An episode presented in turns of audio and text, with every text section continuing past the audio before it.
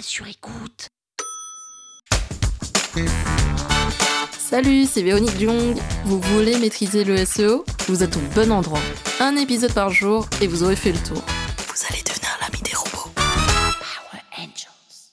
Yoast doit être l'un des plugins les plus connus en référencement naturel et c'est un plugin qui est souvent associé à WordPress car justement dans WordPress, si on n'installe pas ce plugin, on ne peut pas éditer les zones stratégiques comme le title et la métadescription pour optimiser le référencement d'un site web.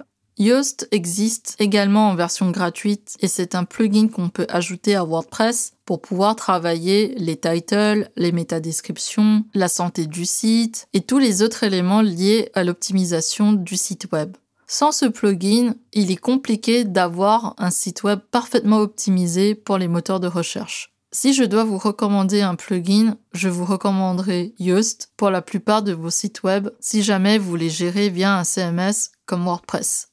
Si je dois comparer le plugin Yoast à ce qui se passe dans une boutique physique, je peux dire que c'est l'arrière-boutique où on va gérer les descriptifs des produits, les prix, les nouvelles collections, les stocks. Même si Yoast ne gère pas les stocks parce que c'est plutôt dans un autre plugin qui s'appelle WooCommerce pour la partie e-commerce de WordPress, mais ça vous permet en tout cas de gérer énormément de choses dans les coulisses et ensuite de les push en ligne pour que justement les internautes et les visiteurs voient les éléments optimisés de votre boutique. Yoast est donc un indispensable et un incontournable pour optimiser au mieux vos titles, vos métadescriptions, vos contenus et vos pages web. Power Angels.